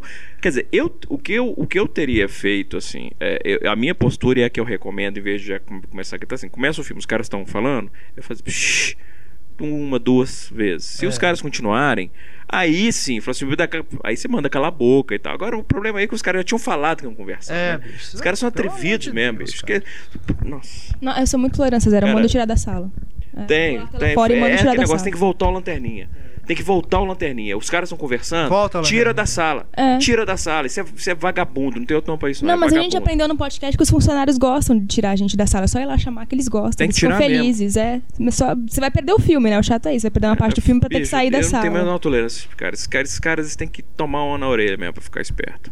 O, o Sandor termina aqui. Parem de pegar no pé do títere de carne, o menino tem talento. O menino, olha que bonitinho. Menino, né? tá menino foi bonitinho. é. Eu- Temos mais duas mensagens aqui. O Rafael Catiara, que já participou desse podcast, mas ele também no mesmo e-mail mandou uma mensagem aqui do, da patrulha, também no mesmo sentido dessa reclamação do Sandor. Como o Pablo, diz aqui o Rafael, e creio como quase todos vocês, tem uma doutrina religiosa que me exige total compleição, o cinema. Então, como apelo, peço para que voltem ao assunto. Não é mais possível aturar pessoas desrespeitosas em nossos templos. Em Niterói, Rio de Janeiro, parece que o público já assumiu a postura definitiva de que cinema é para conversa. Nada é mais irritante que adivinhos. Ih, quer ver? Ele vai matar a mulher, olha. Ou senhores óbvios que narram tudo o que vem. Ah, ele tá com a faca. Ai, meu Deus, vai matar, vai matar. Ih, matou. Calem as malditas bocas, desgraçados, explodam, diz aqui o Rafael. Renato tá empolgadíssimo. Renato hoje está assim, um, um method actor. É isso aí, Rafael. Realmente, então, você tem todo o nosso apoio aí pra mandar esse povo calar a boca. Vocês ficaram. cê- há um tempo vocês viram um cara que tomou um tiro no cinema nos Estados Unidos? Ai, meu Deus, não fala mais instigar, né? Olha só, tá vendo? Não, não tô instigando isso não. Mas assim, eu compreendo a lógica por trás. É claro que eu não vou instigar o cara a tomar, levar um tiro, mas assim, eu entendo a raiva. Sabe? Porque é justamente o cara tá conversando, conversando, conversando, o cara falando pra ele ficar em silêncio, ficar em silêncio, eu falo assim: "Não, não vou calar a boca não é isso, você vai fazer o quê?" O que eu vou fazer? Levar tudo e um tiro no cara. Alguém chama claro a polícia aí, que a situação é um pouco extrema, né? Pra dizer o mínimo assim, não, não é isso que eu tô defendendo. Mas porra, É muito Sabe, assim, o cara achar que ele tem o direito. Sabe, é, é incompreensível. É isso, se eu puder estimular uma coisa, é isso, assim, que você lembre sempre que, da mesma forma que o cara que tá fazendo bagunça pagou o ingresso, todo mundo ali pagou. Ele não tem direito mais que todo mundo de falar e atrapalhar a experiência. Porque ele tá, o que ele tá dizendo é o seguinte: o meu dinheiro vale mais que o de vocês. Vocês pagaram ingresso, mas não tem problema, eu vou arruinar a experiência de todo mundo. Hum, É claro que uma- tem que ser tomada providência. O que, que esse cara tá achando que ele é? Não, e, e o que eu acho engraçado é que uma das coisas que, que salva o cinema da pirataria é justamente essas pessoas que fazem questão de ir pro considerar o cinema como um templo. E se elas começarem a ser incomodadas, cada vez mais a tendência é o cinema perder pra pirataria. E essas pessoas que incomodam, elas não estão nem aí se elas vão assistir filme em casa, filme no cinema. Então, pra elas não fazem diferença. Então, elas são insignificantes pro cinema, assim, É. sabe? Pra experiência. Tem também o. Tem um, um curta, né, do Lars von Trier, que ele mesmo, ele atua no curta e ele mata uma pessoa que está comentando atrás do cinema. O filme, o filme se passa dentro de uma sala de cinema. Ele pega um martelo e mata a pessoa martelada. É, é, uma- é radical, É, né? vindo do Mas é, é o mesmo sentido disso, né? Do cara que atirou no, no outro lá no cinema. Depois eu vou, eu vou colocar no- nos extras. Se eu encontrar no YouTube, eu vou colocar nos extras esse curta. Acho que a gente já falou isso no podcast de filme de terror, mas eu fui assistir Atividade Paranormal, aconteceu exatamente isso. É um filme parado, que as coisas não acontecem, e justamente por isso as pessoas acham que, ah, não tá acontecendo nada, vamos conversar. Galera tinha um, o quê? Tinha umas cinco pessoas no meio do cinema conversando, rindo, sabe? Ah, Outra é coisa completamente aleatória, porque não tava acontecendo nada, teoricamente. Temos aqui a última mensagem da patrulha. Essa é pra Larissa, hein? O Cleiton Correia Demarque. O Cine Roxy de Santos sempre dá problema na projeção. E o de São Vicente, pasmem, só passa filme dublado. Nem me arrisco a ir no cinema para não ter o risco de ver o Darth Vader com a voz do Miguel Falabella ou o Gandalf com a voz do Cid Moreira. A ressalva boa é que o Cinearte Posto 4, que é bem tosco, mas nesse caso dá até um clima legal de cinema antigo. Além de só passar filmes de menor apelo, eu vi Melancolia e Meia-Noite em Paris lá. Cinearte, Cleiton. o cinearte é ótimo, mas é engraçado assim, às vezes tá assistindo o filme lá, a tela cai, tem barata. O cinema, A é- ele é bem cai. tosco mesmo. Mas ele é da prefeitura, custa tipo 1,50 pra entrar e realmente é a alternativa de filme, de Esses filmes outros? alternativos em Santos. Cine Roxy. O Roxy, faz muito tempo que eu não vou em cinema em Santos, faz mais de três anos que eu não vou em cinema em Santos, então eu não sei dizer como tá hoje. O Roxy era o melhor cinema de Santos quando eu saí. E o Roxy, ele é um multiplex, hoje cinco salas, o principal Roxy, porque depois abriram outros filiais que eu não conheço. Mas o Roxy de Santos, e não de São Vicente, ele era uma sala só. O que transformaram em cinco, em cinco salas de multiplex, ele era uma sala só. E ele era fenomenal, assim. é. Eu sempre achei ele um cinema incrível, ele tinha lanterninha, pelo menos na época que eu ia. E eu achava um cinema fenomenal. Não sei como tá hoje. Mas eu É, acho, achava o melhor cinema Santos. que dá problema na projeção. Ele não especificou qual tipo de problema, né? Mas, Mas Santos tem dois. Na época que eu saí de lá, tinha dois cinemas, o Roxy e o Cinemark. E o Cinemark de Santos é muito, muito ruim. É daqueles que, se você senta muito na frente, você vai passar o resto da sua vida com torcicolo, sabe? Porque é muito, muito na frente.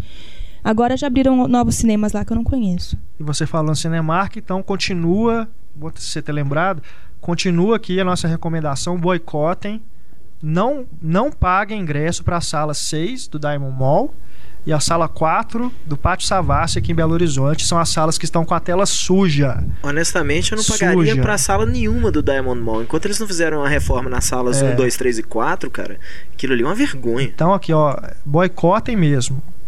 É a nossa recomendação oficial aqui do podcast Cinema em Cena, da Patrulha Cinéfila. Boicotem essas salas. Sala 6 do Diamond Mall e a sala 4 do Pátio Savassi. Tela suja em Belo Horizonte. Tela suja, pelo amor de Deus. Isso aí é o cúmulo, né? É o cúmulo. E volta a lanterninha. A E volta a recomendação. Volta a lanterninha. Ó, eu e o Túlio, a gente foi na, na pré-estreia, não juntos, tá? Só pra esclarecer. A gente não foi juntos, a gente foi na mesma pré-estreia do Compramos um Zoológico e a tela estava em formato de trapézio, né?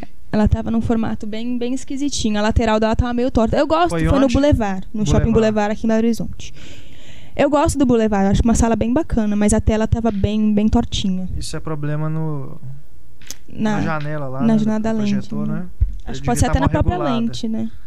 É, alguma não regularam direito. Provavelmente foi a primeira exibição do filme, né? Foi a pré-estreia. Uhum. Talvez não tenham até tido tempo de regular. Porque a cabine foi hoje, né? A cabine foi hoje, a pré-estreia foi então, tipo, às vezes a cópia tinha acabado de chegar. Mas enfim, não, não justifica. É, vamos observar então se houver, se alguém mais tiver algum problema lá do Boulevard com a projeção do compramos zoológico, né? Avisem pra gente aqui na Patrulha Cinéfila. Era sala 4. Na sala 4 do Boulevard. Sala 4, sala 3. Sala 4. Enfim. Enfim, é uma das duas. What'd you tell him? Told him what you told me to tell him. I told him, told him I was in sanitation. They didn't go for it. Sanitation. Yeah.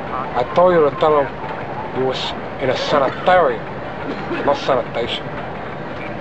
Sanitarium, yeah. Well, you didn't tell me. No, I told you to say you you had TB and you was in a sanitarium. You were cured. That was When did you tell me that? Come on. You should have kept your mouth shut anyway. Oh, They'd have thought you was a horse and let you out.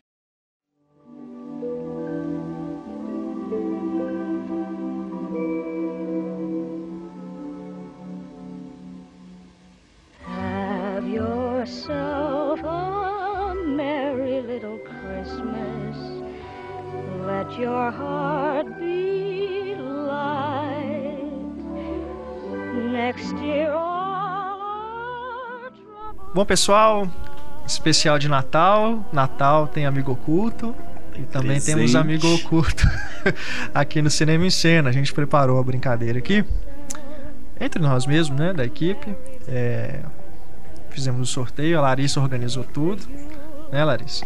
Então, agora a gente vai então revelar quem tirou quem. Quem quer começar? Eu? É, eu sei que é o. Não, eu não gosto de ser o primeiro. Então eu começo. Então, Heitor. É só descrever, então, Faça começar a descrição. a descrição. É aquela, aquela brincadeira tradicional do amigo oculto, né? Você vai dando características de quem é, né? O seu amigo. Entendi. É porque o amigo oculto do Heitor é bizarro. O meu amigo oculto é, é inverso, cara. eu cresci com um amigo oculto onde a pessoa. Todo mundo escrevia uma cartinha pra. Por exemplo, se eu tivesse tirado o Pablo, eu escrevia uma cartinha pro Pablo sem me identificar.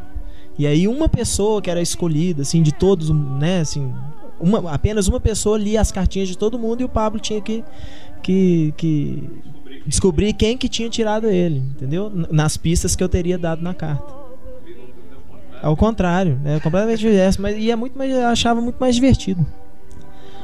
Bom, Bom, então vamos, então vamos lá. Faça, É, faça a descrição do seu amigo. Tchan, tchan, tchan. Bom. Aí gente- vocês aí também tentem descobrir quem que o Heitor tirou. É. Vai lá. O meu amigo oculto, ou amiga oculta, ele, ela, infelizmente, É o Túlio, é o Túlio. é o eu já, eu já, eu já, eu, eu já meio que desisti desse amigo oculto, porque é, é, é, um- é uma pessoa, né? Tem que falar pessoa pra não entregar. É uma pessoa que Dependendo de quem for, nem pessoas. que eu já desisti, assim, a, a- a- cada barbaridade que eu já ouvi dessa pessoa em relação a cinema, em geral, é, é assustador, assim. Outro dia eu fiquei muito feliz quando essa pessoa me falou que tinha visto pela primeira vez Era Uma Vez no Oeste. Assistiu Era Uma Vez no Oeste, não tem uma semana. Sabe, pela primeira vez, é, graças a Deus, pelo menos ele, assim, apaixonou com o filme e tal. Eu falei, bom, pelo menos isso, né? É, e sei lá, eu tentei achar um, inclusive um presente pra ele que não tivesse a ver com cinema. Muito fácil. Mas é muito fácil, é como, como se fosse difícil aqui, né? Qualquer um saber aqui. O Pablo tá com um olhar assim de. Mas o que? Eu, eu vou falando até alguém resolver se manifestar? Não, acho que todo mundo já sabe quem é, né? Quem é? Túlio! Ei, você estava certo! O Pablo estava certo. Vendo, o Pablo então, tinha razão. Assistiram uma vez no Oeste, eu saí falando. Falei com o Pablo no Facebook. Endoidei com o filme, cara. Ah, que lindo. Que bonitinho. Qual que é o presente? Tá no papel de pão, só pra deixar claro. É, tá no papel de pão, Ele claro. ganhou um pão. Essa, essa moda que as lojas estão usando. Essa moda que as lojas estão usando agora de embalar as coisas em papel de pão, de jornal, essas coisas, a gente já fazia há muito tempo. Agora, desculpa, esse negócio de falar assim, é um pão e começar a gozar e tal, nunca façam isso. Porque depois abre e é um pão. E aí fica todo com vergonha. Uma vez eu fui participar de um amigo oculto e aconteceram duas coisas. Eu tava nas lojas americanas e aí eu vi um. Era do. Enfim, no grupo que eu, que eu, que eu- Na época da faculdade de medicina. E eu vi um cara lá e o cara tava comprando um pacote de meia. Aí eu virei e falei, pensei, não vou falar o nome dele, mas enfim, eu, eu pensei, nossa, coitado do cara que saiu com ele de, de amigo oculto, né? O cara comprando um pacote de meia. Mas eu não achei realmente que ele ia dar um pacote de meia de presente. Na hora do amigo oculto em si, na hora que ele começou a falar, eu fui brincar. Falei assim, nossa senhora, o fulano de tal, eu vi ele na loja americana comprando um pacote de meia, vai ser esse. Brincando, nunca imaginei que fosse. Era um pacote de meia e era pra mim. Olha só. Então, eu acabei de ganhar um DVD do Ed Vedder, cara. Muita gente vai ficar com inveja de mim nesse momento, cara. Tem Man of the Hour, cara. É a minha música favorita. E eles não tocaram no show. Ele tá chorando. Que Tô quase chorando, cara. Pô, valeu, cara. É, e aqui tem um. Eu não sei se Olha todo só, mundo gosta. tem Eu, eu, na verdade, odeio. É o extra do, do, do amigo Olha oculto do só, podcast. gente, o- Tem um mini panetone pra cada um também. Gente do céu. Não, O trem tá. Eu, é a festa completa de eu Natal pra falar, aqui. eu Tá pra falar a verdade, eu, eu detesto panetone, mas se alguém. então, se alguém quiser repassar assim, é só esperar eu ir embora. Obrigado. Aliás, vamos recomendar aí, né? A Pão e Companhia. Sim, nosso patrocinador. Pão e Companhia, né? Tem aqui em Belo Horizonte, onde mais, Heitor? Que tem Pão e Companhia? Ah, o Brasil inteiro, cara. Rio de Janeiro, Manaus, Maceió, Dourados, Goiânia. É... Ah, muito lugar, cara. Crato, Juazeiro. Tem Juazeiro.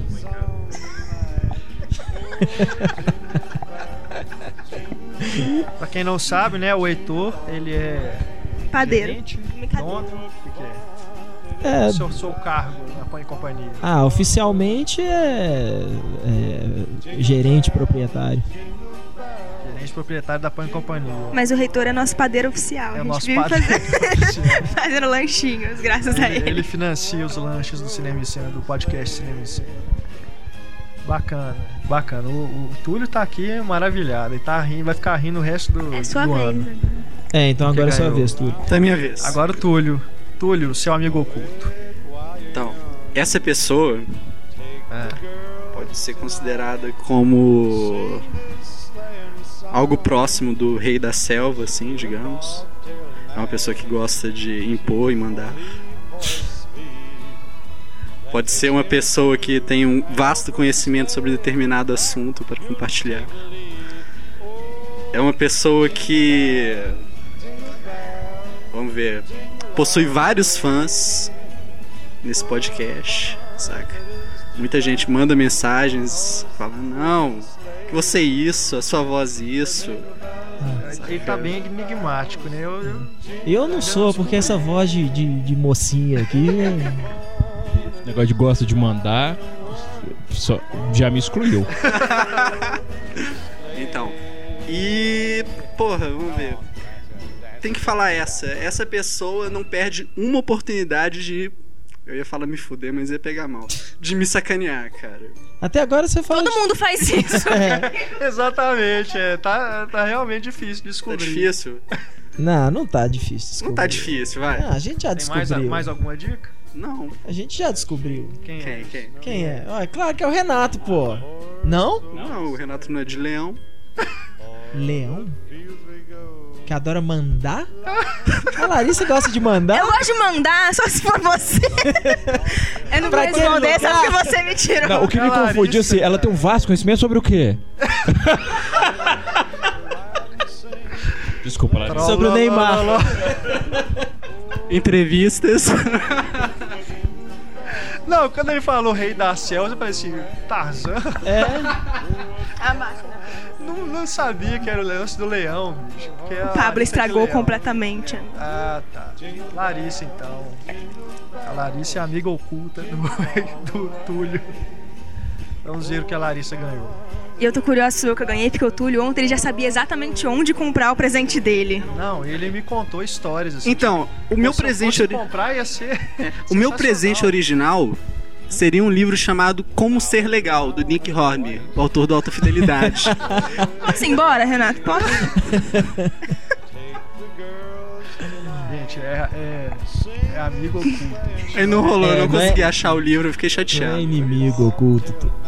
já. Ah, Ah, que bonitinho. Túlio extrapolou Olha mesmo. só, Túlio deu pra Larissa. A primeira temporada completa de Breaking Bad. Nossa, que presentão, É. olha só. Que legal. Cadê a máquina? Eu falei que não tinha assistido, que eu queria começar a assistir. Olha que menina atenciosa. Banzinho. Vai lá, Larissa, seu amigo oculto. Bom, ah, a começar pelas coisas óbvias, o meu amigo oculto é um crítico de cinema. Todo mundo aqui é. Todos vocês são, gente. Eu não sou, não. É sim. Ahn, meu amigo oculto é uma pessoa extremamente talentosa no que faz, muito admirada. Sou eu. Não. Mas é melhor não Eu continuar aí não muito, sou porque eu não é mesmo. uma pessoa conhecida por ser humilde, particularmente. Aí, aí poderia ser. Bom, continua ainda enigmático. É, é realmente alguém que. É, ah, chega de puxar saco, né? Vamos, vamos Não, logo pra. não, Continua. A pessoa que mesmo te dando indire- dire- indiretas diretas, você ainda. É, É, uma pessoa que, que acha Você ainda que, gosta que me dele, chama de admira burrinha com ele. frequência, mas é. Mesmo assim, é uma pessoa que eu gosto muito, uma pessoa que eu admiro muito. É, mas a hora que eu tirei essa pessoa, eu falei, fodeu. Eu acho que a Larissa é a única pessoa que eu conheço que fala F-O, não F-U. Fodeu. Acho que é a única pessoa que eu já vi que fala assim. Dicas? Porque é uma pessoa que tem tudo nessa vida. E a gente teve pouquíssimo tempo pra comprar presente, então foi realmente uma tortura encontrar um presente pra essa pessoa. Ainda acho que o que eu vou dar, ela- a pessoa já tem, mas enfim. Sempre pode fazer troca, né? Tá, se for eu, e eu desconfio que seja, é o que entregou foi a falta de humildade. É, eu não te chamo frequentemente burrinha. Ai, brincadeira. Eu, eu fiz isso só, acho que o quê? Quatro ou cinco vezes. cara. É isso. Que é o número de vezes que a gente já se viu na vida. não, pelas costas eu não falo. tá? Isso. Ah, sou eu, sou eu. Aí o presente eu comprei um que é mais óbvio com a personalidade dessa pessoa, que provavelmente ela já tem. Essa pessoa, todo mundo já sabe que é o Pablo, né? E o outro, porque essa semana ele comentou no Twitter que queria ter a coleção completa disso, é algo que eu gosto muito também, então. E é algo que ele pode compartilhar com os filhos dele também, Olha que é só, algo bonito. Dois presentes. É a edição número um de Playboy? É, Você pode compartilhar com seus filhos, a Nina vai adorar. é. Ah, obrigado, querido. Então, que inventei de mexer aqui. ele já tem. É um livro de quem? Marlon Brando. Que original. Super original, né? Olha, É uma pessoa é, falar, não, que o presente original criticar. Não tem questão de ser originalidade. O presente tem que ser bom. Se o É presente lógico, é bom e é, a pessoa claro. gosta, não tem que ser original. Ela me Claro. deu um livro sobre o Marlon Brando, da Taça. Como é que pronuncia? Taschen? Taschen? Taschen, eu costumo falar Taschen Que, porra, os livros da Taschen são, São fabulosos. sensacionais, é. Muito obrigado, você acertou em cheio. Agora eu quero ver o segundo. tem um, aí tem um presente de consolação ainda. Não, eu tentei procurar coisas originais do Poderoso Chefão pro Pablo. Eu só tinha coisa do tipo copo de cerveja do Poderoso Chefão. Ah, esse é o primeiro, não é? É o primeiro. Ah, o Asterix o Gaules. Adoro Asterix. Adoro. Meu sonho é ter a coleção completa de Asterix. Agora só falta só 32. Os próximos Os 32, próximos 32 anos. é. É minha vez. Obrigado, viu, Larissa? Adorei. Pablo, seu amigo oculto. Bom, meu amigo oculto, o que dizer do meu amigo oculto? O que dizer do meu amigo oculto que já não foi dito? É... Considerando que só faltam duas pessoas. Considerando só duas pessoas, até agora foi em rodinha. É, o, o bom é que eu não vou precisar descrever meu amigo oculto, né? É, Bom, meu amigo oculto eu, é, é uma das pessoas que eu conheço há mais tempo nessa sala. Ah, o quê? Eu, fa- eu escolhi esse primeiro justamente pra fazer suspense, porque eu conheço. Quanto tempo que te conheço, Heitor, que você tá reclamando? Muito tempo. Gente, mas eu, eu não sei se é complexo de inferioridade ou, ou estupidez. É, Eu não sou mais burra sozinha. é, o meu amigo oculto é, é, um, é uma das pessoas. Bom, o pior que, que eu posso fazer para manter o suspense? Assim, entre o Heitor e o, e o Renato. É... Ah, é difícil. É um dos meus amigos mais queridos. E. Não é nada sexy. Então pode ser o Reitor ou pode ser o, o, o Renato. É inteligente pra caramba.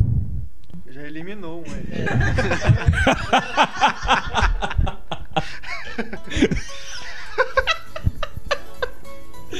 É, agora que eu eliminei, eu percebi. É, é muito inteligente, muito extremamente competente, extremamente talentoso. É, eliminei mesmo. É, e eu tenho admiração imensa, um carinho imenso. E sou você eternamente grato por várias dessas coisas que esse meu amigo oculto fez ao longo de 10 anos de amizade. Eu sei, Paulo, que né, ontem à noite foi especial. Foi, ontem foi especial. Quem será? Quem será?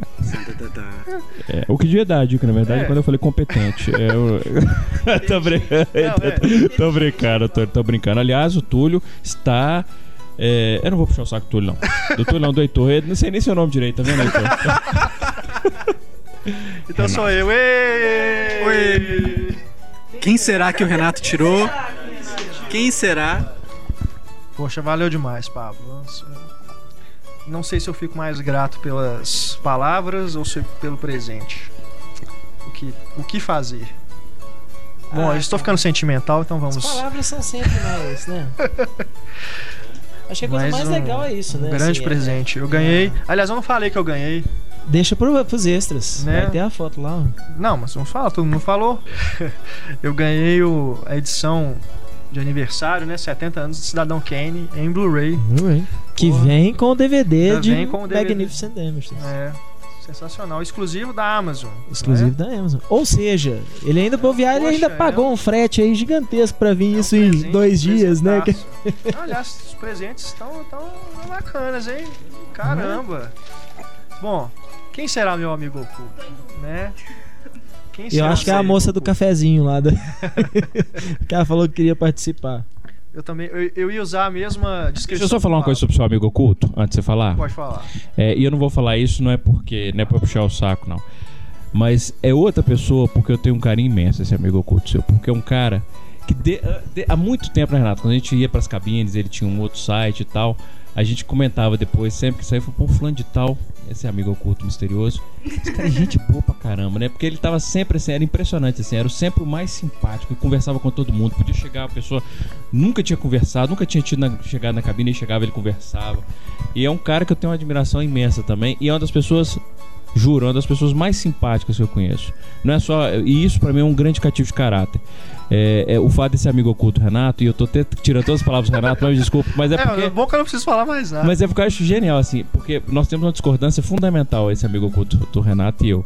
E ele sempre. Só um, uma? várias, mas uma mais que as outras. E ele sempre é tão gentil em ouvir as minhas argumentações que isso, isso me encanta muito. Então, Larissa, parabéns. Você é amigo oculto do. Errei completamente, não. Não, não é, Larissa. Bom, eu ia usar a mesma, a mesma descrição que você falou. É uma pessoa que eu conheço há mais tempo aqui. Uma das pessoas que conheço há mais tempo aqui nessa mesa. Né? E que se tornou também um grande amigo ao longo desse tempo todo. Porque eu também tenho uma profunda admiração. E também serei eternamente grato pelas coisas que ele tem feito é, pra gente, pro cinema em cena, principalmente. Meu amigo oculto, que é, nos presenteou aqui também, né? Ele, nó- todo mundo foi amigo oculto dele, né? Ganhou o Panetone. Nosso querido Gelogurte, Heitor Valadão. Eu achei que ia ficar sem presente, cara. Eu sempre fico por último.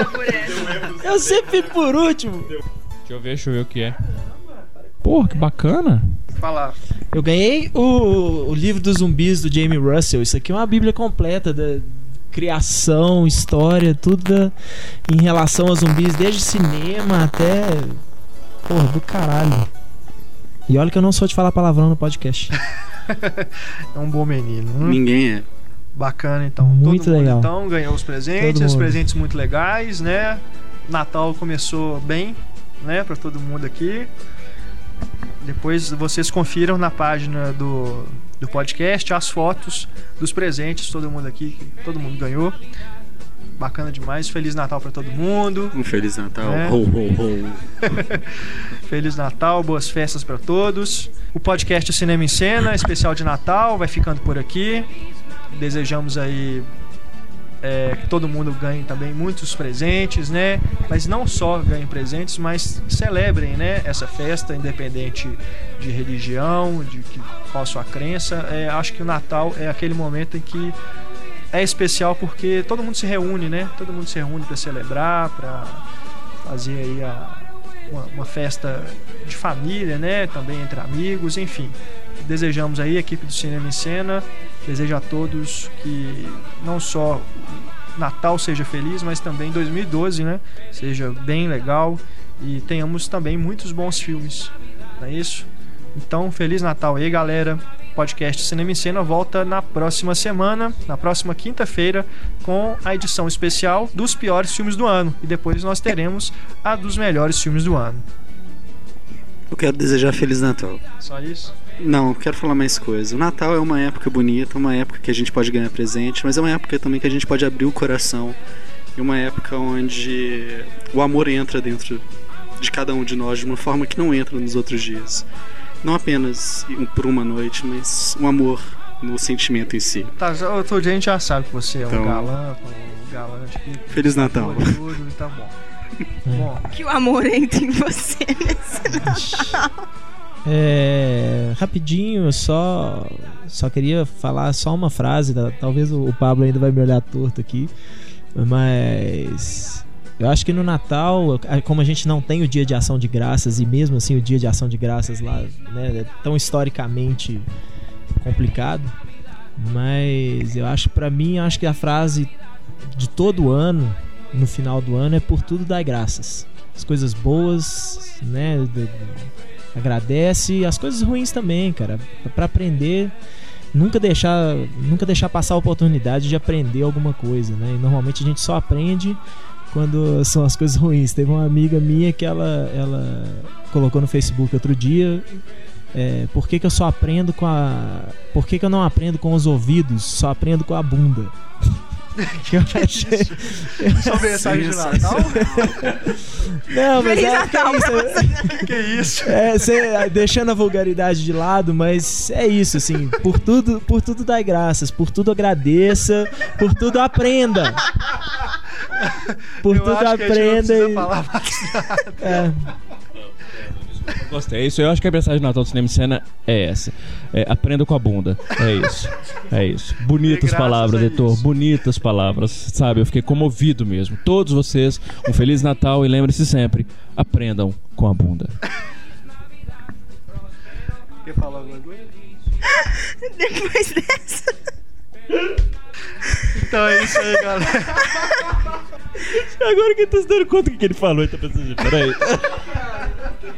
Isso eu achei tão legal. Ela falou, por que, que eu não aprendo com o ouvido, só aprendo com a bunda? Que isso, a gente só aprende quando a gente no cu. Achei legal isso. Ai, ai. Um, um bom peru pra todo Depois, depois então dessa, dessa singela, singela e ingênua mensagem de Natal, o podcast Cinema e Cena se despede. Voltamos. Voltamos então na próxima semana. Galera, um grande abraço e até mais. Tchau. Prospero año y felicidad. Feliz Navidad. Feliz Navidad. A trilha sonora do podcast, cortesia do. Pois é, cortesia aqui do iPhone. I feel it in my toes. Atendendo a pedidos. Heitor. Christmas is all around me. And so the feeling grows. Ai, ai, genial. Esqueci essa parte. In the t- everywhere I go. Ao vivo para todo o Brasil, o monstro sagrado. So if you really love Christmas. Tem uma sílaba a mais aí que a É, gente sempre. É, chega. Tá bom. Não, agora é o refrão. Não, É o refrão, vai lá. Isso vai ficar direto no podcast assim? You know I love Christmas, I always will. Mas this, uh, by the way that I feel. Eu esqueço uns pedacinhos. There's no beginning, there is no end. But on Christmas, you can depend. É isso aí. Presente de Ah, Natal. Um oferecimento pão e companhia.